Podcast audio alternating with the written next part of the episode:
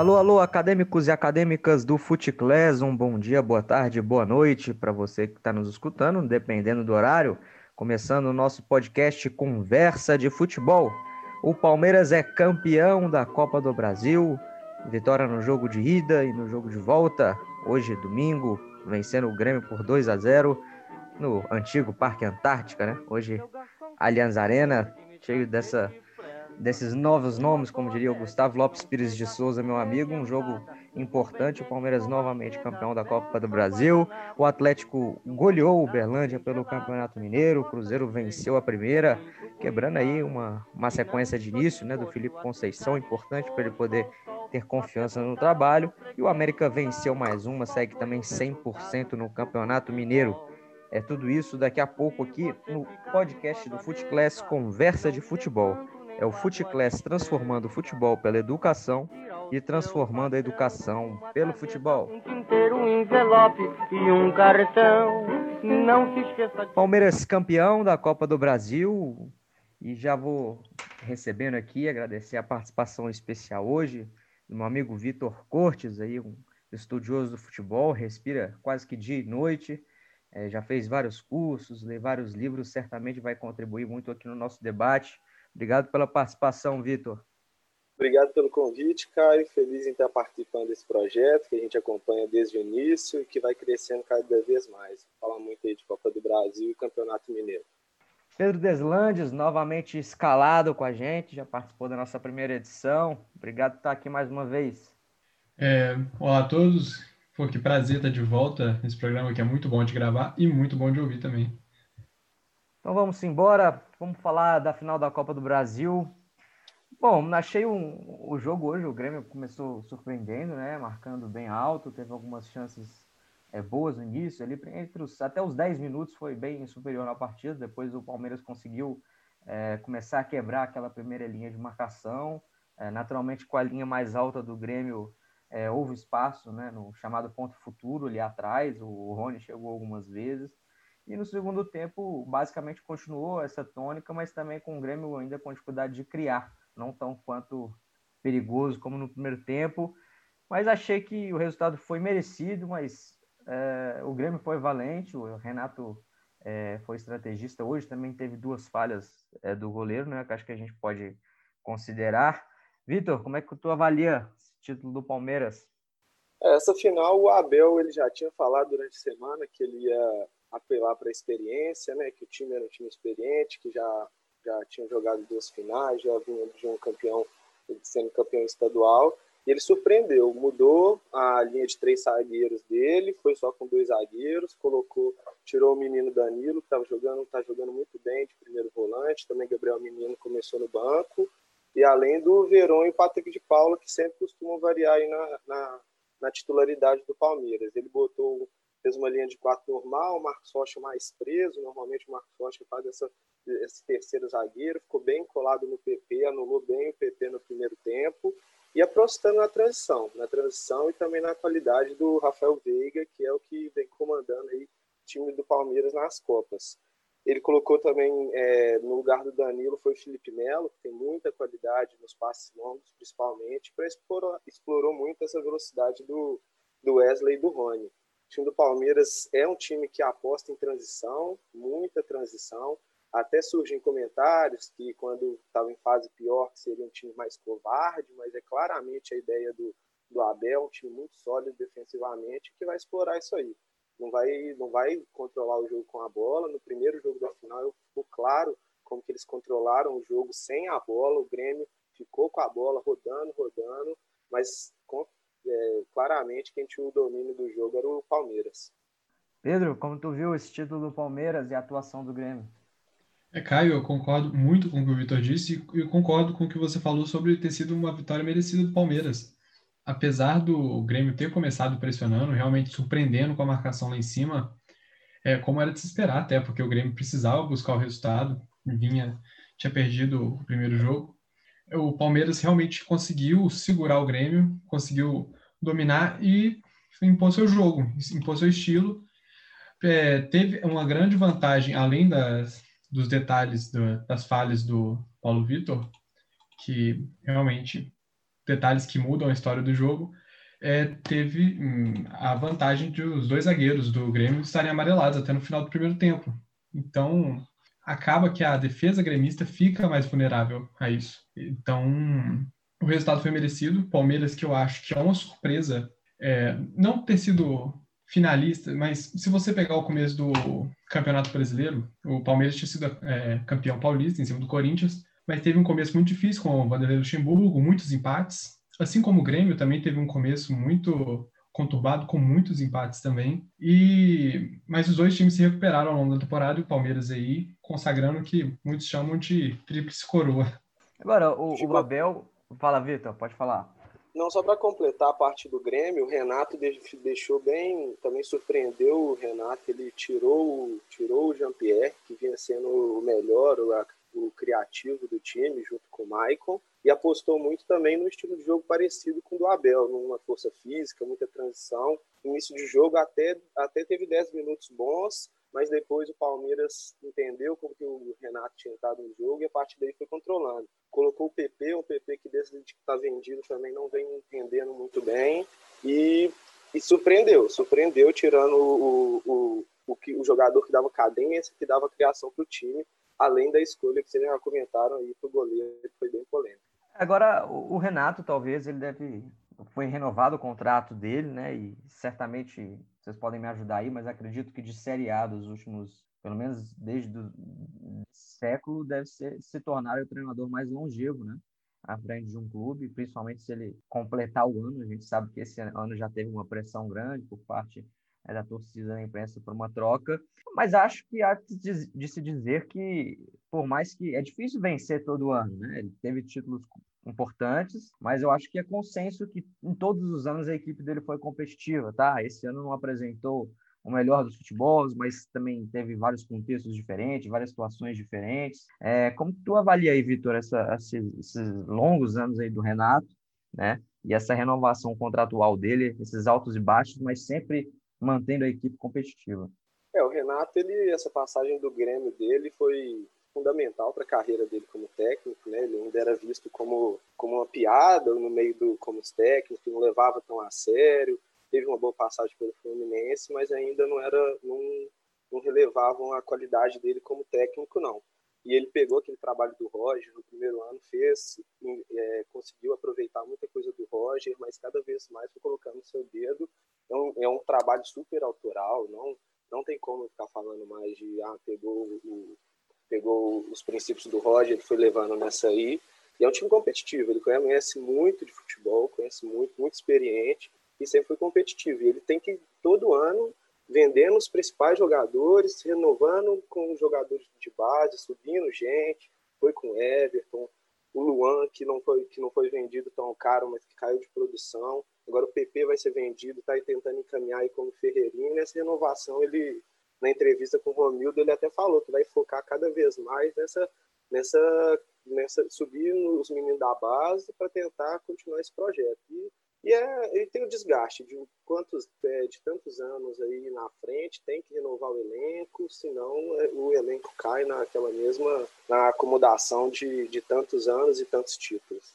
Agora, Pedro, é, não sei se tu concorda comigo, mas eu tenho visto também o, o Renato como, assim como o Vitor falou, né, desse gestor e construtor de grupo. O grupo muda às vezes de um ano para o outro, ele consegue manter a equipe competitiva e eu acho que o treinador, o bom treinador é aquele que consegue evoluir, né? Nem sempre as mesmas soluções que funcionaram uma temporada vão ser as que vão funcionar para sempre. Então ele precisa mudar às vezes a maneira de jogar de acordo com a característica. Mas uma coisa que me chama muita atenção no Grêmio, que eu acho que é muito muito redondinho ali na, na gestão, é a formação de atletas. Até parece que a, a modulação desse atleta parece que é muito parecida. E a gente sabe que para isso acontecer tem que ter uma gestão muito forte. Então tu vê lá atrás começou com o Pedro Rocha, depois veio o Cebolinha, é, depois veio vários outros ali, o próprio PP que joga na posição, e já está entrando com, com o Ferreirinha, é, no meio de campo também com o Arthur, agora tem o Matheus Henrique, então você vê uma linha de formação ali de atletas muito qualificados, com o perfil que o Grêmio quer, e o Grêmio consegue revelar dentro desse perfil, né? Então o Renato consegue surfar também nessa boa administração do Grêmio, pelo menos no tocante à formação de atletas. É, exatamente. O, a formação de atleta é muito importante para qualquer clube, porque além de você fornecer um jogador que tem uma identificação com a casa e que pode te gerar muitos resultados, ele pode te gerar um lucro muito grande lá na frente. Mesmo que não seja um atleta formado lá pela base, mas pode ser uma contratação de um atleta que esteja jogando um time de segunda divisão do Paulista, se destacando, que acaba, ele ganha a torcida. A torcida gosta de ver os meninos jogarem. E foi assim, e é, eu não consegui achar qual o técnico mais longevo do século no Campeonato Brasileiro, mas para ter uma ideia, no começo do Brasileirão 2020, o Renato era disparado o técnico há mais tempo na frente do clube, com quatro anos, um período aproximado de quatro anos. Começou em setembro de 2016. O segundo técnico que estava mais tempo na frente do clube da Série A era o Diniz, com 11 meses. Então, você percebe que o Renato ele tem uma identificação com o Grêmio, ele, a torcida gosta dele, ele gosta de estar lá. E claro, tem todo um desgaste que ele já reclamou várias vezes que o Grêmio não consegue os reforços que ele pede, que ele perdeu os jogadores, inclusive para o Palmeiras. O, Rony, o Grêmio estava na disputa, o Luiz Adriano também. Então, o resultado de hoje poderia ter sido muito diferente. Mas o Renato ele consegue fazer sim uma boa gestão e ele está lá esse tempo todo. Ele viu a, ascensão do Luan e a queda ao mesmo tempo. Então, o crescimento do Cebolinha, é, o PP agora, Jean-Pierre, é, Jeromel também, a, grande fase do Jeromel. E se um dia ele foi contestado por, ter, é, por, pelo que ele foi como jogador ou pelo final do trabalho dele no Fluminense, enfim, se um dia ele foi contestado como técnico, acho que hoje lá no Grêmio, para boa parte da torcida, apesar das de algumas atitudes polêmicas é, sobre escalação, o próprio Paulo Vitor, por exemplo, hoje, ele é unanimidade, ou pelo menos ele é querido pela grande maioria.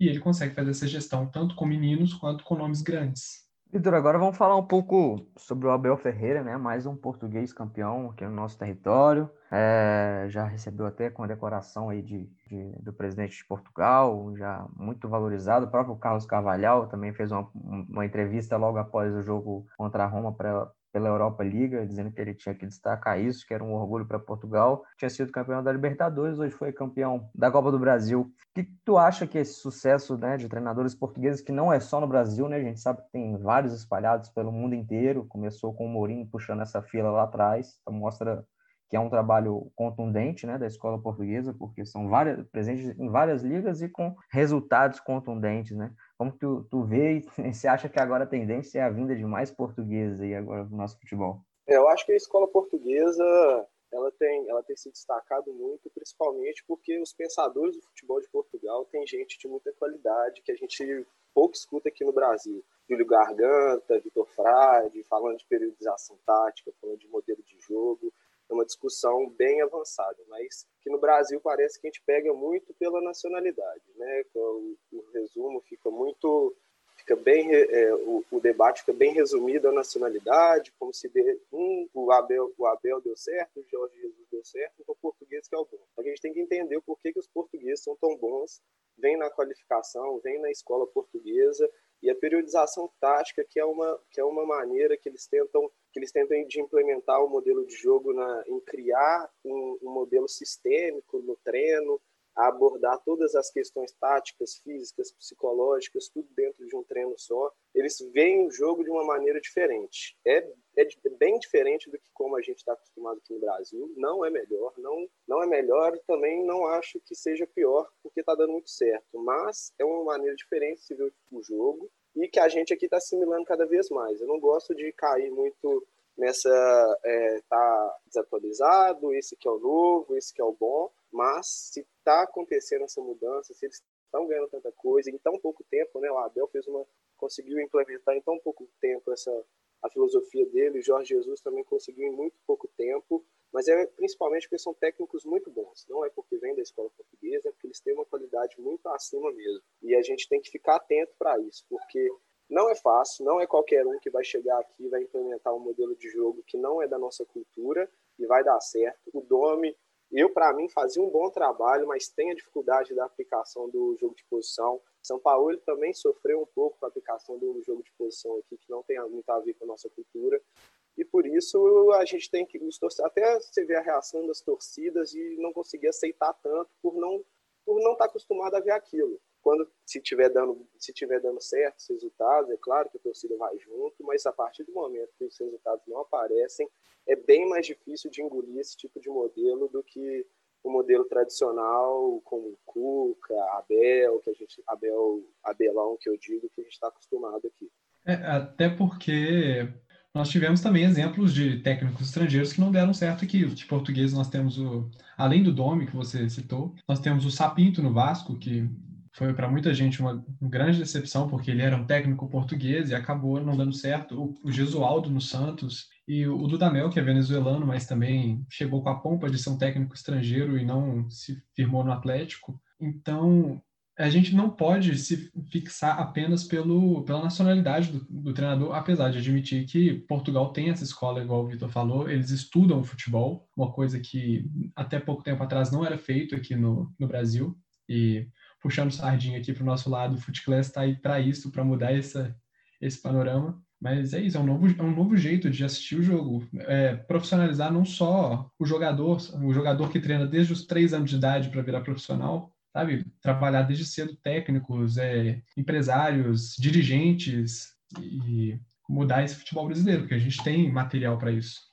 E nós estamos esquecendo até o próprio Augusto Inácio, né, que teve no Havaí no início da temporada passada. É, até acho que o Jesualdo poderia ter dado certo, talvez tivesse um pouco mais de paciência com ele. É um treinador que tem uma, uma história importante no futebol português, principalmente à, à frente do Porto, né? O Ricardo Sapinto já nem tanto, e ali eu acho que o contexto para ele realmente foi muito difícil. Qualquer treinador que pegasse o Vasco é, ia ter dificuldade, porque a paciência ali é pequena, já é um problema é, de longo prazo e problemas administrativos enormes, né? É, enfim, acho que a, a, discussão aqui é muito interessante, porque o, essa questão da periodização tática e a questão que o Domi colocou e que o Vitor colocou sobre o Domi é porque na própria periodização também a, a, dimensão física ela é vista diferente dentro da metodologia espanhola, né, que é ali do Paco, Paco Cerlo, né, que é do, da metodologia de treino do Barcelona. Na periodização tática, entende-se que a dimensão física, ou seja, a preparação física do atleta,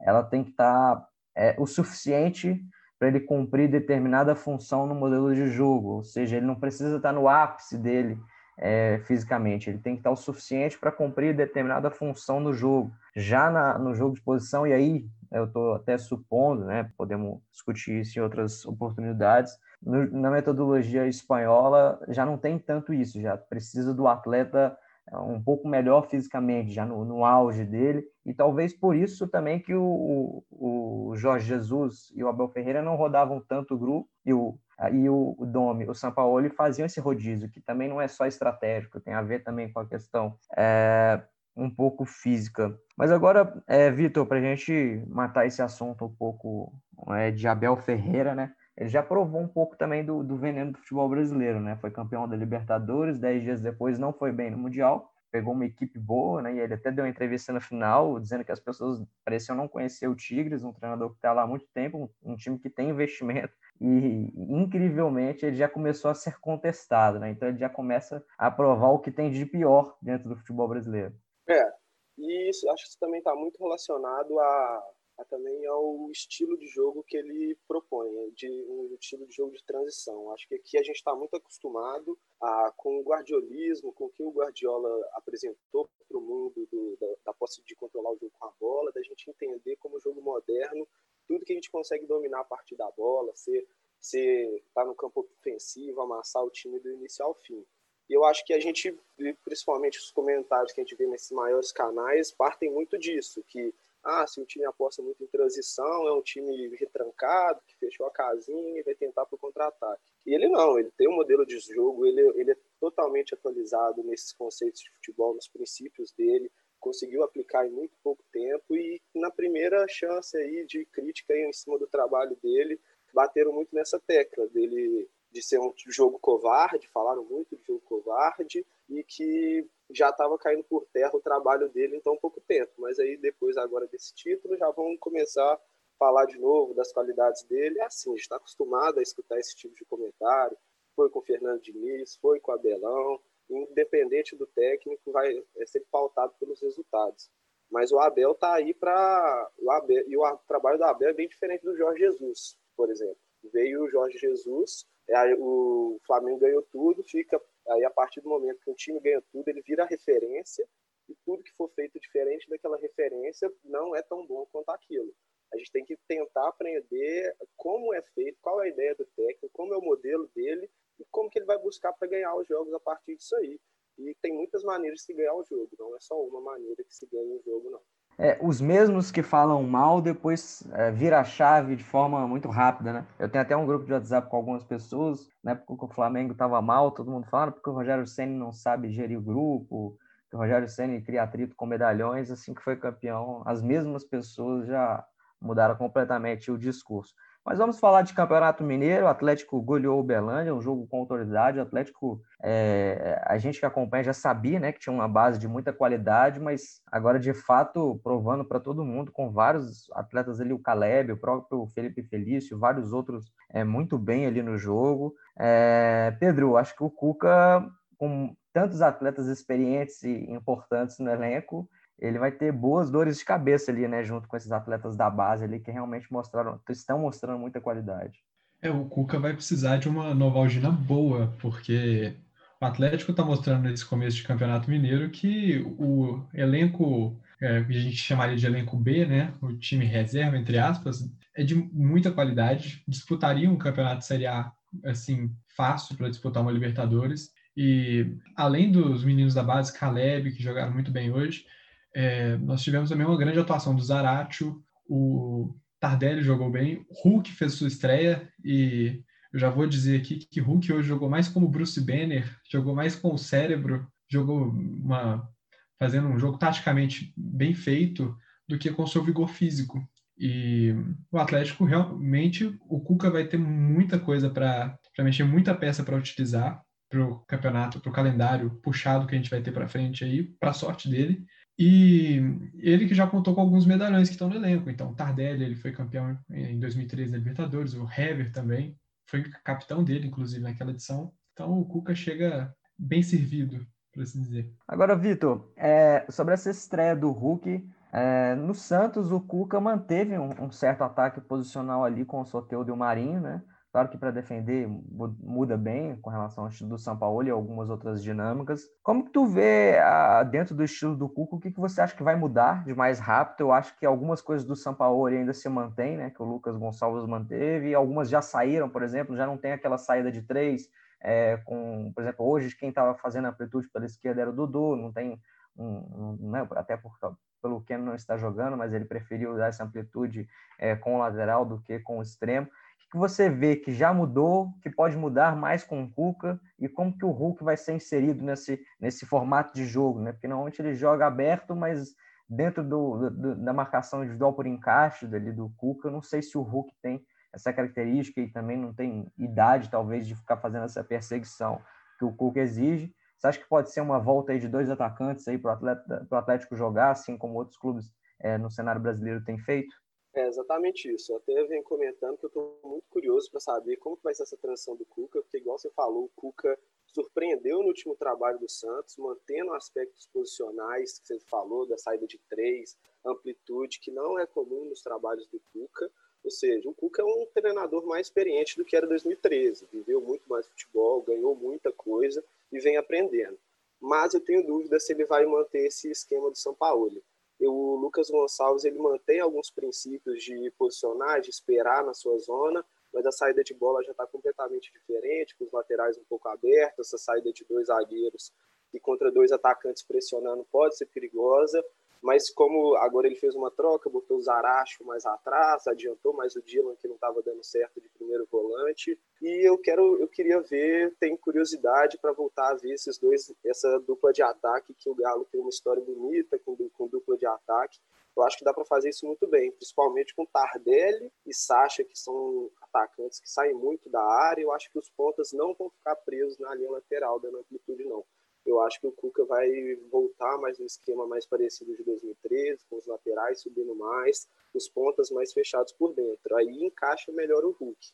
Não, não acho que o Hulk daria muito certo, esperando igual o Savarino estava pela direita, para partir um contra um. Eu acho que, igual ele atuou hoje, mais por dentro, associando com o Tardelli, trocando muito de posição, acho que vai ser, vai ser onde ele pode ser melhor aproveitado. Não esperando a dentro lateral, não tenho muita esperança disso, não. Aí vai mudar muito para os laterais, né? Arana e Guga. Guga fazia saída de três, como quase um terceiro zagueiro, e Arana como meio esquerdo. Eu acho que eles vão mudar completamente as posições dele e vão voltar a esses laterais ofensivos. Pedro, como que tu vê essa chegada do Cuca? Como que você acha que ele vai fazer essa gestão de grupo e essa, essas mudanças táticas aí? É, igual a gente falou, é, realmente o Cuca tem muitas peças. Eu concordo que Tardelli e Sacha, como os dois atacantes ali mais centralizados, podem dar um trabalho para os outros adversários. São atacantes muito bons de finalização, de movimentação, eles conseguem segurar bem os zagueiros, mas ao mesmo tempo, é um trabalho complicado para o técnico. Ele tem que saber ser um bom gestor de equipe, já que a gente falou de Renato Gaúcho e Rogério Senna, os dois extremos colocados aí pela empresa de gestão de equipe, porque tem muitos medalhões, né, por assim dizer. Então, o Atlético tem muitos nomes fortes. Infelizmente, o, o time só começa com 11, sabe? E agora a gente tem até mais substituições, então a gente consegue fazer até 5, a gente não, eles, né, no caso vezes até cinco, então dá para dar uma troca maior, um descanso maior para os jogadores, mas ainda assim, poxa, colocar um Hulk no banco ou um Nacho Fernandes, um Tardelli no banco é uma coisa complicada. Pode acabar causando um atrito e tem que ser analisado. Mas também estou muito curioso para ver o que o Cuca vai fazer, se ele vai manter um estilo de jogo hum, é, mais lateralizado, igual o São Paulo fazia, subidas dos laterais também, como vai ser. O Atlético hoje, quando ele foi subir para o ataque na transição ofensiva, você percebia um, um controle de bola muito bom. É, não era desesperado, não era bem. Ele conseguia cadenciar bem o jogo. E muitas vezes, não desesperado que o São Paulo fazia, mas muitas vezes tinha uma pressa do Atlético de sufocar lá na frente. E hoje, não sei por, por ser a troca de treinador ou por ser um elenco menos qualificado para isso, ele conseguiu cadenciar bem. Vamos ver o que o Cuca vai fazer com isso, com essas peças. Tem a questão também do, do adversário, que eu acho que também entra nesse tipo de análise. Né? O Atlético fez o resultado hoje, principalmente, não tinha necessidade de, de se expor tanto. Mas vamos falar agora um pouco do Cruzeiro. É, o Cruzeiro conseguiu a primeira vitória. É impressionante como as pessoas começam a criticar muito rápido, né? Não, parece que é, não entendem, né? O Cruzeiro vinha de um, de um estilo com o Filipão bem diferente. É, chegou o, o Felipe é, já aumentando, é, subindo muito a linha de quatro para atacar, tentando fazer um ataque de certo modo também é, posicional, principalmente ali no último terço. É, é, um jogo completamente diferente, ele já marca também por zona. O Filipão marcava praticamente individual, quando não individual por setor. Então são muitas mudanças táticas ali que realmente requer um tempo de adaptação. São vários jogadores novos e em poucos, quase dois jogos, a, boa parte, né, podemos dizer, dos stakeholders, influencers, que hoje em dia não é só a imprensa, né?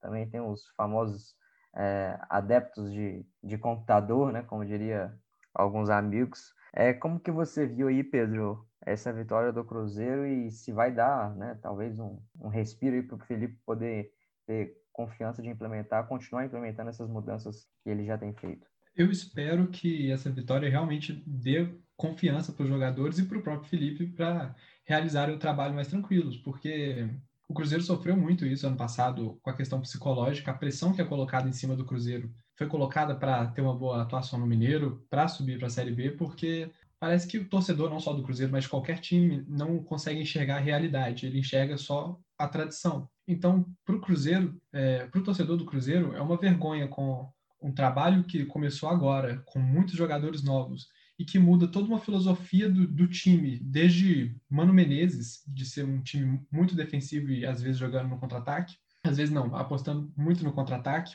É uma vergonha para ele, por exemplo, empatar com o Uberlândia. E olha que não foi um jogo ruim contra o Uberlândia. O Cruzeiro jogou muito melhor, buscou muito mais o gol, acabou numa, num azar tomando, tomando gol. Mas o Cruzeiro jogou bem esse jogo contra o RT, é, acho que foi o jogo mais difícil do Cruzeiro até aqui. O RT é uma equipe muito boa do, do interior. A Caldense também é, mas eu acho que o RT é ainda melhor.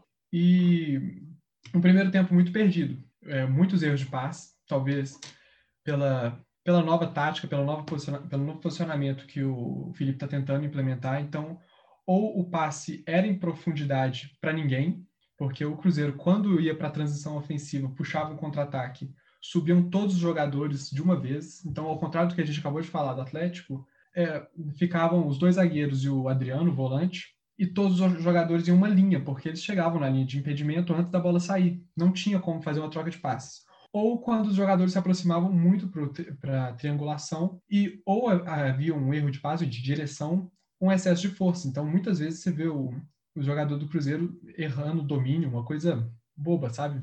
Mas eu acho que é um trabalho que pode, pode funcionar assim, para o torcedor do Cruzeiro ficar mais tranquilo agora depois desse 2 a 0 É, eu acho que essa aposta no Felipe Conceição foi uma boa aposta do Cruzeiro. Ele fez um trabalho maravilhoso no América, teve aquela frustração naquele último jogo que eles perderam o acesso para a Série A, teve pouco tempo no Bragantino, foi um pouco decepcionante a passagem. Do Guarani foi muito bem no início, teve uma queda no final, mas eu acho que promissor esse começo do Cruzeiro promissor, principalmente com esses novos nomes que a gente está vendo, principalmente no meio-campo. As laterais do Cruzeiro acho que tem muita qualidade hoje, com Cáceres e Alan Rusch, acho que são dois jogadores com muita qualidade para o nível de Série B. O Manuel já é o, já é o líder do time na bola aérea, já vem, o Cruzeiro já vem dependendo dele desde o ano passado, ele vem decidindo na bola aérea. E o meio de campo nos surpreendeu.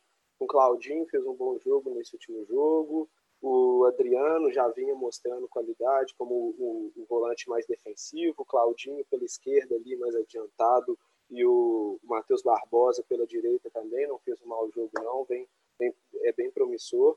E o que o que e aquele mas vai faltar na frente do Cruzeiro alguém que vai decidir, porque falta um finalizador, falta quem vai botar a bola para dentro, como a Chapecoense teve o Anselmo Ramon, e se espera muito do Rafael Sobis, né? A qualidade técnica dele na frente, o William Potker saindo da direita, é, vindo mais para o centro, e a velocidade do Ayrton, mesmo pecando em, desse, em tomada de decisões, eu acho que ele ainda é um jogador que vai acrescentar muito para o Cruzeiro. Mas além de todas as questões táticas, técnicas do Cruzeiro, eu acho que vai que é fundamental nesse ano dele é o extracampo. Se tiver aquelas todas as confusões que teve ano passado, independente de jogador, de técnico que tiver lá, não tem como se manter um trabalho de qualidade, não pode passar essas questões para dentro do campo. O mínimo que o Cruzeiro vai ter que garantir aí é o salário em dia, que eu acho muito difícil na situação do Cruzeiro esse ano, mas os jogadores vão ter que se acostumar com isso e que não seja uma coisa muito absurda, de quatro meses de salário atrasado, três meses, se for para deixar atrasado, deixa um, mesmo sendo absurdo, não sendo certo, tentar deixar o mínimo possível para eles terem tranquilidade para fazer dentro de campo. Porque senão é. a gente pode discutir tudo aqui, técnico tático, que não vai encaixar. É, e caso aconteça de do salário atrasar, porque a situação do Cruzeiro financeira é muito complicada, então provavelmente vai ter algum mês atrasado, é, que seja um exemplo como o do Santos do ano passado, que mesmo com quatro meses de salário atrasado conseguiu chegar a uma final de Libertadores, fez uma campanha é, satisfatória no Brasileiro, apesar de ter uma queda de rendimento no final o Cruzeiro realmente tem que trabalhar muito esse extracampo. Não só a questão de salário, mas também gestão de grupo, a de comunicação com a torcida. Não perder ponto por punição da FIFA. Exatamente. Isso é importantíssimo. Bom, outro jogador que precisa jogar é o Marcelo Moreno, né? Às vezes o Rafael Sobis ele faz essa função ali de falso novo, mas é um jogador que vem jogar muito no centro de jogo, né?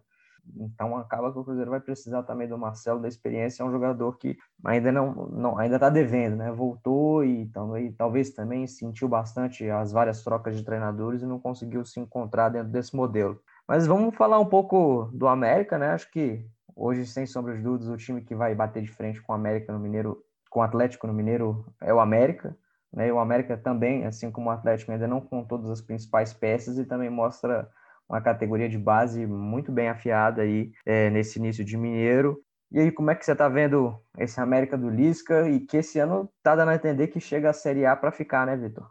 É, o América vem prometendo aí já tem dois anos, desde o trabalho do Felipe Conceição, agora com o Lisca, chegou muito longe na Copa do Brasil, surpreendeu muita gente e manteve, e manteve além do Lisca, manteve a base do time do ano passado não fez grandes contratações, pé no chão financeiramente, mas, aí, mas é um time que, como mostrou ano passado, tem qualidade aí para bater com muito time da Série A. Tem qualidade para ficar na Série A, quem sabe buscar uma vaga na Sul-Americana.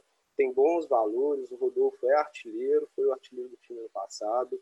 O Alê demonstra qualidade no meio de campo, mesmo sendo criticado por alguns torcedores do América, ele tem uma qualidade no passe. E vamos ver, o Messias, para mim, é um dos melhores zagueiros do Brasil, uma fortaleza física, nada passa por ele. É um jogador que poderia também estar tá em um time, um time de mais destaque no Brasil. O América promete muito. E o trabalho do Lisca é mais um trabalho muito bom. Não me surpreendo aí também se o Lisca aparecer em outro time maior. Mas eu não, não trocaria também essa estabilidade no América. A gente conversa muito com a América, é um time que valoriza muito conhecimento e que tem um trabalho. Paulo Brax saiu agora para o Internacional, Ricardo Drugs, que tinha passado por lá, um grande conhecedor de futebol também. O América é um time que, diferente dessas confusões que é o Galo, que, vai, que investe muito, troca muito de gente, é um time que é muito mais planejado do que os grandes, os dois maiores de Minas. É, de fato, o América já tem uma estabilidade administrativa de muito tempo, né? Um time que está equacionado, saneado administrativamente, em termos financeiros. Claro que tem um orçamento menor, mas agora também recebeu uma boa premiação, né? Pela chegada na semifinal da Copa do Brasil. Muita gente aposta nisso, até o investimento no elenco vai ser maior. E nessa semana, Pedro Lisca deu uma, uma declaração bastante polêmica, né? Com relação à questão da continuidade do futebol, é, principalmente a nível nacional. A gente sabe que vivemos uma crise enorme como que você vê, e o próprio Renato Gaúcho depois respondeu ele, dizendo, e eu acho que é até válido o argumento, né? O futebol de fato prende as pessoas um pouco em casa, mas aí eu acho que entra talvez o meio termo que o Lisca falou, né? Suspender por hora pelo menos as competições nacionais que exigem viagem, e a gente sabe que os staffs das comissões técnicas hoje são muito grandes, não tem como viajar, são analistas de desempenho, médico, é, várias pessoas envolvidas na logística de uma viagem.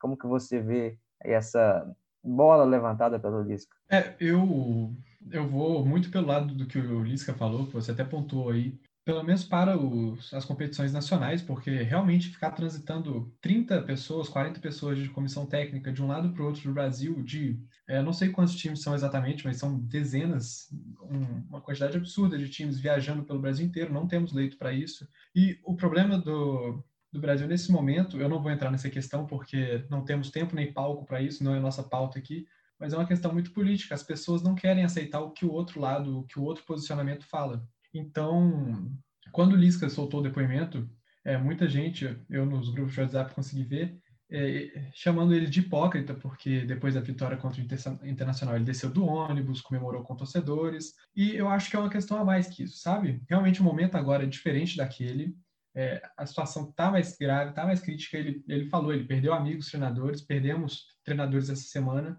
e provavelmente vamos continuar perdendo muita gente por um tempo até que a situação se estabilize. E parece que as pessoas não aceitam que a pessoa pode mudar de opinião, que ela pode se arrepender de algo que ela fez ou tomar consciência. E tomar consciência é uma coisa boa, é um, é um passo à frente para para a consciência coletiva do país, para a saúde do país, para a educação do país. Então, realmente, talvez não parar o, o futebol, porque o povo precisa de algo para se distrair um pouco disso. Tá todo mundo em casa agora, então, poxa, vamos assistir um jogo quarta-noite, um domingo à tarde, sabe? Para esvaziar um pouco a cabeça, esquecer a tristeza. Mas não tem necessidade de assistir um, um time, o seu time jogar lá em Roraima contra um time que você não conhece, que provavelmente ele vai ganhar e para os times de lá também, é, talvez não seja tão interessante esse jogo agora. E essa é a minha posição. Eu acho que eu, concordo muito com o que o Lisca disse. É, e o ambiente no norte do país está tão ruim, né? Que às vezes, até para eles lá, receber um jogo desses, é, nem sempre é um momento mais agradável, né? aquela visita mais agradável num, num momento que está todo mundo preocupado com seus familiares, com seus amigos é, e a saúde como um todo. Mas agora, Vitor, é, é, essa questão que o Pedro falou é legal, né? Realmente ter a disponibilidade do erro não é porque o, o Lisca, até acredito que se ele fosse perguntado, ele poderia até admitir que realmente errou é, naquela comemoração ali, mas entre errar e, e, e reconhecer e, e permanecer no, no, erro são coisas distintas. Né? Qual é a tua opinião aí sobre a sequência do futebol é, em meio, talvez, ao auge da pandemia, que a gente achou que fosse ano passado, mas parece que de fato é agora? É, exatamente. A autocrítica é fundamental nessas horas, eu tenho certeza. O Luiz, que é um cara consciente, deve ter feito essa autocrítica, tanto que na, depois daquele jogo do Internacional, no programa ao vivo da Band, puxaram a orelha dele, ele aceitou a crítica, para é, pediu desculpas, disse que não faria mais. Para mim, eu acho que é uma questão mais nacional, né? Fechar só o futebol não adianta, para mim tinha que parar tudo, a gente tinha que começar do zero de novo, porque a situação está muito crítica e eu acho que o futebol ele não está a parte da sociedade, não. Essas discussões estão sempre em pauta, e críticas de que política não pode, a famosa frase do Caio, do Caio Ribeiro, que ele falou que a gente não pode misturar política com futebol, mas esse futebol está dentro da sociedade, a gente não pode. Tinha pessoal no Rio estava falando de voltar ter, está, ter público no estádio agora no Campeonato Carioca. É, se parar o futebol agora, o calendário vira uma zona, mas a gente tem que pensar que tem coisa mais importante do que isso agora, que é salvar a vida, e a gente não pode ficar à mercê disso por causa de futebol, não. Mas, infelizmente, a gente não tem muita perspectiva aí política de que algumas medidas mais radicais e que necessárias vão ser tomadas, então a tendência deve ser que tudo continue assim, de portões fechados. Não sei se lá no Rio vai chegar a abrir, mas eu acho que a gente vai passar mais um ano da temporada do futebol brasileiro assim. Vai que vai refletir muito no, no, na qualidade de jogo, né? Já não tivemos férias da temporada passada para essa. A temporada passada já foi muito abaixo do que vinha sendo. Os campeonatos ao redor do mundo estão mostrando que tem muitas oscilações nos campeonatos devido ao calendário da Covid e que esse ano tende a ficar pior. Os times não tiveram férias, quem está tendo férias aí está tendo 10 dias de férias no máximo, e que isso aí, é, consequentemente, vai refletir na qualidade do jogo e que os times, os, os técnicos, os dirigentes vão ter que pensar muito bem como diminuir ao máximo aí essas consequências extra-campo para dentro do campo, principalmente quem está com o calendário cheio aí para frente. Bom, Vitor, aproveito para te agradecer a presença no nosso podcast. Fica aí o convite é, para vir escalado mais vezes para debater.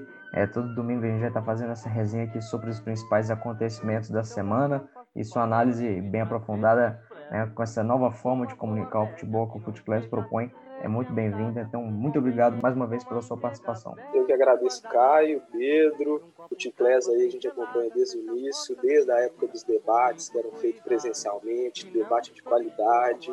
Caio sempre propondo isso para a gente aí e que espero estar tá aí presente mais vezes. Muito obrigado. Pedro, você que já é de casa, Pedro, inclusive, né, acadêmico de direito, faz parte do nosso grupo exclusivo de WhatsApp. Você que quer fazer parte dele, a gente é, proporciona várias discussões lá no grupo, também oportunidades é, para os membros de, de visibilidade né, acadêmica, profissional. Então, lá no nosso site www.footclass.com.br, acesse lá, vai ter um link de inscrição. Você será muito bem-vindo no nosso grupo. Obrigado pela participação, Pedro. Ok, muito obrigado por me convidar de novo. Foi um prazerão participar. É, Vitor, prazer te conhecer pessoalmente, já conhecia seu trabalho. E, o nível aqui está só aumentando a cada domingo e eu estou tentando muito acompanhar. E realmente é um prazer estar de volta. Espero voltar mais vezes. É isso, pessoal. Muito obrigado pela audiência, quem pôde nos escutar. Acesse nosso site também para ler as nossas colunas. São mais de 40 colunistas de várias áreas do futebol. Tem médico, preparador físico, psicólogo, treinador, como Jair Ventura, é um dos nossos colunistas no site do Footclass, www.footclass.com.br e aproveite para estudar que é conteúdo farto e gratuito. Muito obrigado. É o Footclass transformando o futebol pela educação e transformando a educação pelo futebol. Vá dizer ao seu Valeu, pessoal.